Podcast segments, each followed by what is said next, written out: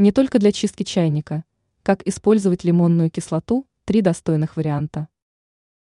Если речь идет о применении лимонной кислоты, то мы в первую очередь вспоминаем про очистку чайника от накипи. Да, это достойный вариант использования средства, но далеко не единственный.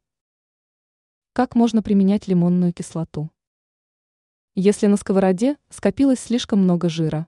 Порой отмыть посуду от жира, даже с помощью качественных средств, не получается. Следы все равно остаются. В таких случаях на помощь придет волшебная смесь.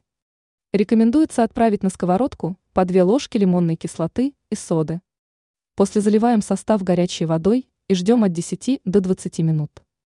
После можно отмыть сковородку без лишних сложностей. Чтобы букеты стояли максимально долго. Если вам подарили цветы, то вам наверняка хочется, чтобы они простояли максимально долго. В таком случае небольшое количество лимонной кислоты разводим в воде. После отправляем их в вазу с водой. Для столового серебра.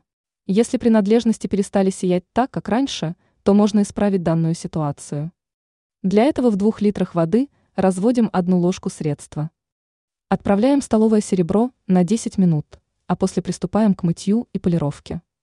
Ранее мы рассказывали о том, как можно справиться с проблемой известкового налета с помощью обычной соды.